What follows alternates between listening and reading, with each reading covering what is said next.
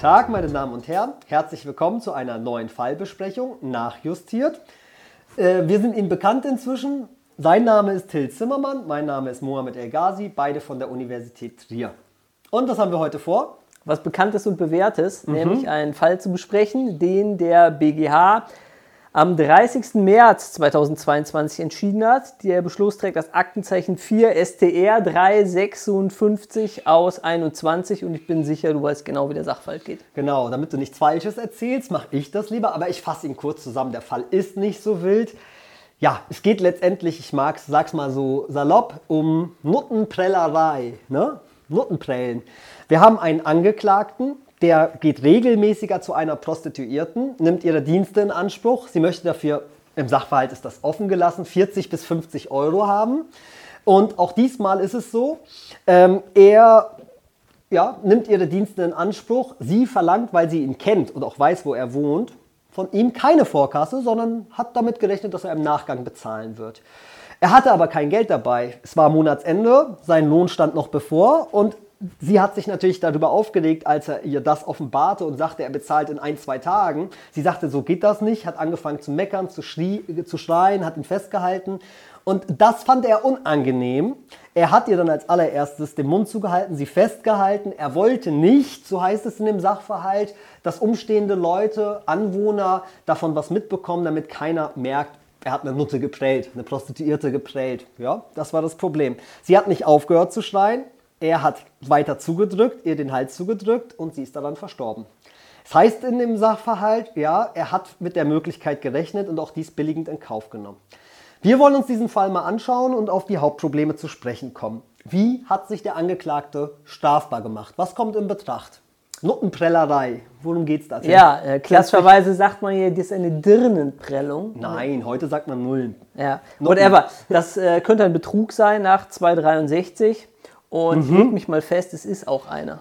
Ja, das ist ein kleines Problem. Das geht, wenn Sie jetzt diese Entscheidung lesen beim BGH, ein bisschen unter. Das ist nämlich schon der zweite Durchgang beim Bundesgerichtshof.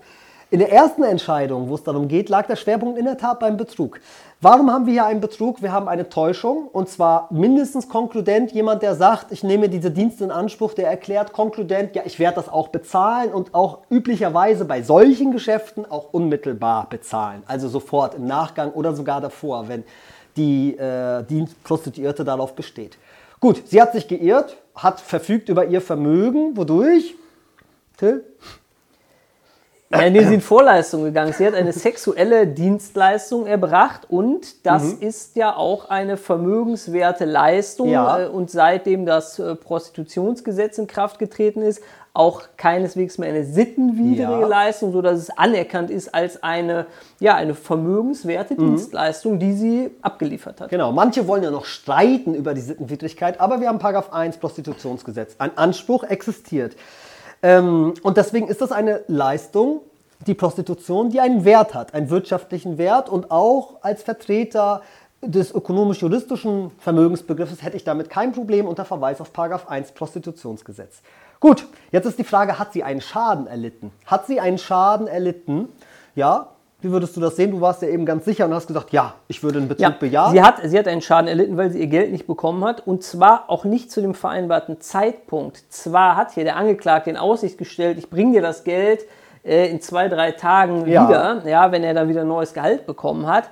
Aber in dieser Zeit muss sie ihm das Geld dann ja faktisch stunden. Mhm. Und ähm, ein, Geld, ein Anspruch, der eigentlich sofort fällig ist, den man noch nicht bezahlt bekommt, das ist natürlich ein, Vermögens, ein, ein Nachteil in Vermögens. Mhm. Sie müssen natürlich gucken, was hat sie weggegeben? Eine Leistung, ihre Dienstleistung. Was hat sie bekommen? Ein Anspruch auf Bezahlung. Der war hier sicherlich nicht wertlos. Ja? Er wollte ja bezahlen. Die Frage ist, wie viel wert war der? Und jetzt überlegen Sie sich mal.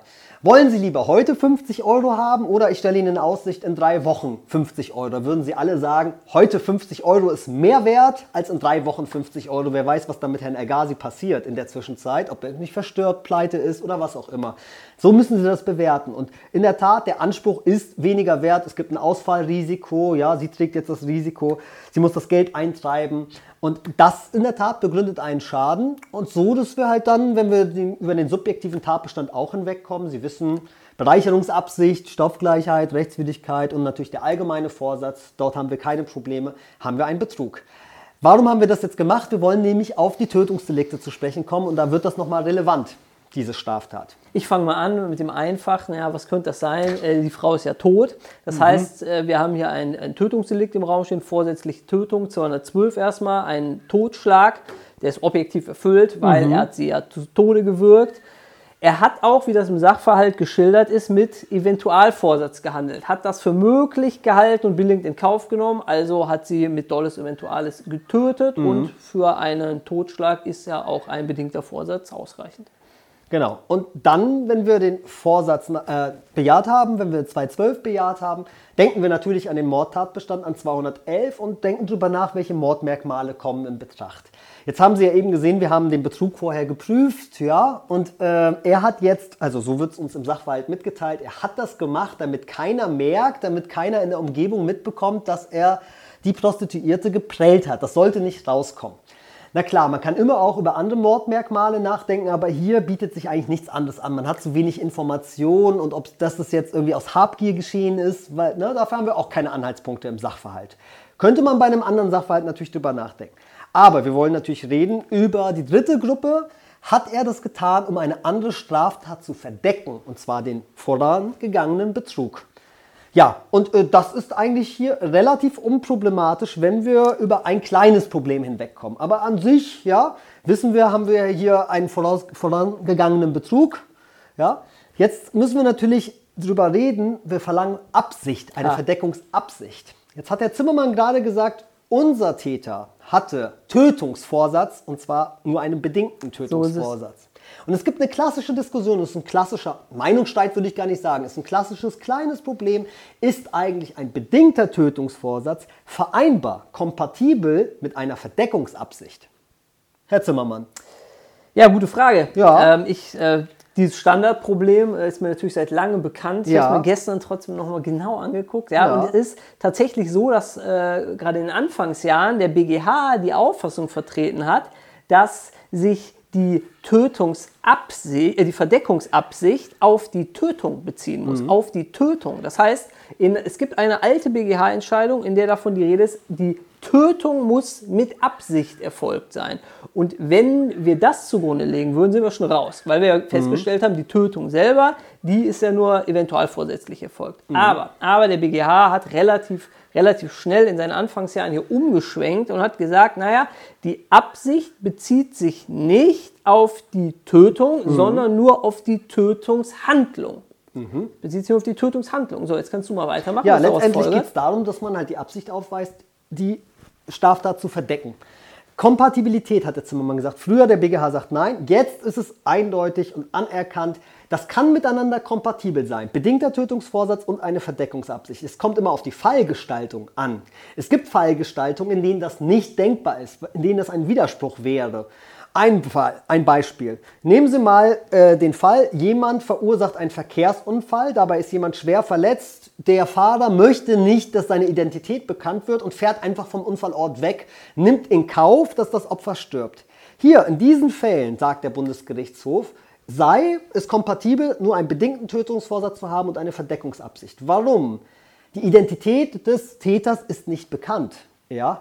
Er kann seine Verdeckung auch erreichen, ohne die Tötung notwendigerweise herbeizuführen. In diesen Fällen geht es, ja, dass wir nur einen bedingten Tötungsvorsatz haben und eine Absicht. Aber es gibt Fälle, in denen das nicht geht. Was für ein Fall wäre das zum Beispiel? Äh, wenn der Fall so ist, dass ich das äh, Opfer eventual vorsätzlich töte ja. und ich kann die Tat nur dadurch verdecken, dass das Opfer tatsächlich stirbt. Ja. Wenn ich aber nur, das Opfer könnte schon sein, dass es stirbt und wenn es so ist, nehme ich das gerne in Kauf, aber ich bin mir nicht sicher. Mhm. Dann äh, kann man daraus äh, eigentlich schlussfolgern, dass äh, der Täter nicht mit der Absicht handelt, dass es ihm unbedingt darauf ankommt, die Tat zu verdecken. Denn zur Verdeckung mhm. ist ja die Tötung notwendig, aber die Tötung selber ist begeht er nicht in Absicht, sondern sagt, kann sein, dann freue ich mich, kann auch nicht sein, mhm. dann habe ich halt Pech gehabt. Dann hat er auch keine Absicht hinsichtlich mhm. der Verdeckung der Vortat gehabt. Das ist dann unkompatibel. Wenn es wirklich darum gehen muss, das Opfer muss sterben, ich muss den Zeugen ne, umbringen, damit der mich nicht verpfeift bei Gericht, damit er nicht gegen mich aussagen kann.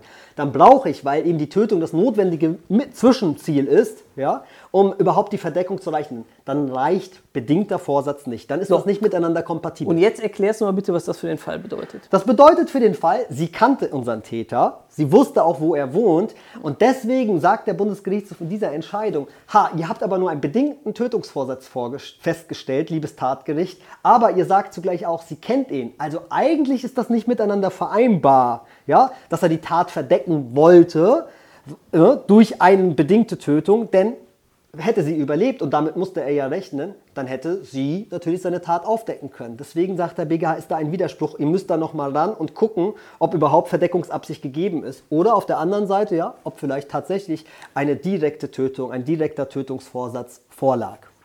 Ja, Entscheidung aufgehoben, keine Verdeckungsabsicht, zumindest nach diesen Feststellungen.